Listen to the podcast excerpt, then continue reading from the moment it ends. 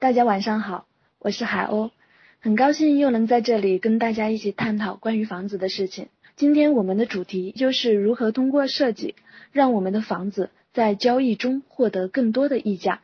直白来讲，就是怎么把房子装得更值钱。先做个简短的自我介绍，我是一名从业十年的设计师，现在也是感觉工坊空间设计的创始人。可能会有很多小伙伴很好奇。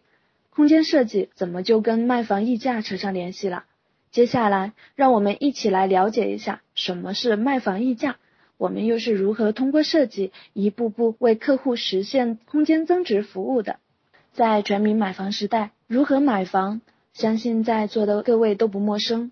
业内也有非常多优秀的大咖分享如何选房、如何买房的宝贵经验。但大家有没有发现，讨论如何卖房的话题非常少？那讲到如何卖房，讲到卖房需要做的准备工作，大家脑海里面印象深刻的有哪一些呢？现在让我们带着问题来看几张图片，这是我随手在朋友圈截的中介发布的待售房源信息。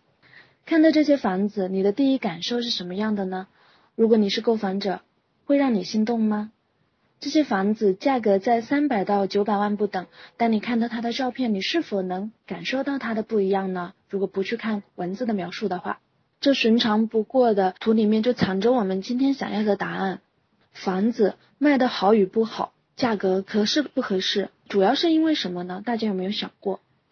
是因为市场行情、客源质量、中介渠道，还是房子本身、楼层、采光、视野？赠送面积，或者是装修的成本啊，或者用的东西的好坏，是否还有哪一些我们没有意识到的事情呢？现在让我们回到我们今天的主题——卖房溢价。其实，当我们去仔细观察这四个字的时候，其实它给到我们非常多的信息，也就是我们获得我们现在答案的一个来源。那什么是卖房溢价？溢价呢，本身是证券领域的一个概念。这里用在房产上也非常恰当。房产溢价呢，也叫升值，就是所支付的实际金额超过房产的一个市场市值。那让房子卖出比市值高的部分称为溢价部分。可能大家会觉得这样子其实会有点绕口。我们身边有非常常见的一个操作，例如房地产代理公司通过市场策划、设计等一系列的专业的手段，然后用样板房进行场景化的营销。促成快速的一个去化，在这里的时候，实际上也是一个这样子类似的一个操作。房地产早已经是个产品值升级的阶段，大家有没有想过，其实营销一直在去影响我们的一个决策。我们会被非常让人心动的这样子的样板房打动的真正的原因是什么呢？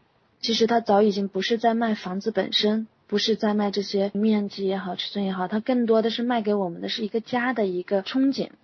呃，房产投资其实早已经成为全民的一个主要的一个投资渠道，但是大家对房子的这个概念，大部分还停留在以前，在卖房的时候不会有刻意的进行一些包装啊，不会刻意的去为卖房提前做一些准备，比如说有可能卖的时候家人也住在里面，有很多生活痕迹。但实际上来讲，当我们意识到我们在卖房其实是一个销售过程，然后房子是我们的一个产品的时候，那我们怎么卖的更好的价格？其实上我们的答案就慢慢的浮出水面了。当我们化身成我们这个房子的销售的时候，然后给你半分钟，你会怎么样子去介绍自己的房子？然后有很多可能确实会停留在，比如说我的我的房子视野非常好呀，得房率非常高呀，然后包括我们可能园林啊、配套啊、学校啊，包括装修都非常非常好。那这一块能让我们卖出高于市场价吗？你的房子的地段，包括你的户型，你同小区里面，其实你有很多跟你类似的产品，对吧？无非是可能是你用的。装修材料啊，或者是你的整个的成本呀，比别人要高，那你可能有小范围的这样子的变动。但是如果是按照这样子的区别的话，你所收获的这样子的一个价格，实际上是一个市场价格。那我们现在其实在做的是溢价的部分，怎么样才能突破，能超出这个市值？本质上的是什么决定的呢？呃，同样是水，人家卖几块钱，你怎么样子卖几十块钱，然后大家又能接受？那对于卖房来讲，我们怎么样子利用一个产品思维去把我们这个房子卖出更多的溢价呢？我们没有办法去改变我们房子本身的这样的楼层，也没有办法去改变我们的区位，也没有办法改变我们的学位。但是我们可以去了解我我们的客户群体，我们可以去做市场调研，我们可以针对我们的房子的下家，给他一个憧憬，给他一些惊喜，让他产生购买的一个欲望。可能是一些包装，也有可能是一些设计的一些惊喜的一些点，然后让我们在市场上面能获得更大的竞争力。溢价是定价高于正常竞争条件下市场同类产品的价格。在现代社会中，一件商品的价格其实是由供求关系决定的，而不是由于商品本身的物理价值决定的。房产呢，本身也是一个最好的例子。举个例子，假如说字画拍卖。A 场景的话是有五十个人，B 场景有五万个人，最后五万个人这个的场子的成交价肯定会高于五十个人。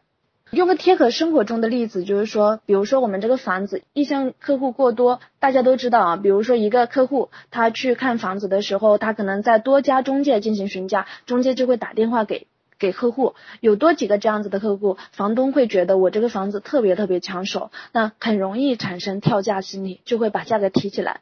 大家都看好这个板块，看好这个户型，那凭什么我们能比同样的户型或者类似的产品卖得更高呢？大家都知道，像狼多肉少呀，像这种流动性，其实对我们房产投资来讲是非常的关键的。很多朋友买房的时候，他会看中二手房换手率、接盘侠要高，对吧？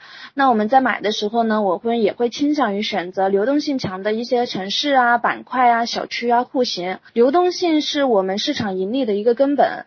如果看好的人少的话，那到后面去出手的时候，那自然而然价格上盈利上面的概率也不高。流动性是我们的一个根本，那什么样子决定了我们的一个溢价呢？实际上是一个市场竞争力，我们要去打造稀缺性，也就是我们如何让我们的商品变得非常稀缺、独特，然后优势最大化。商品的价值呢，一部分是功能性的价值，还有一部分实际上是用户心理的一个情感价值。我们这个溢价的部分，我们主要是要去满足我们的购买者基本需求之外的一些想要的东西。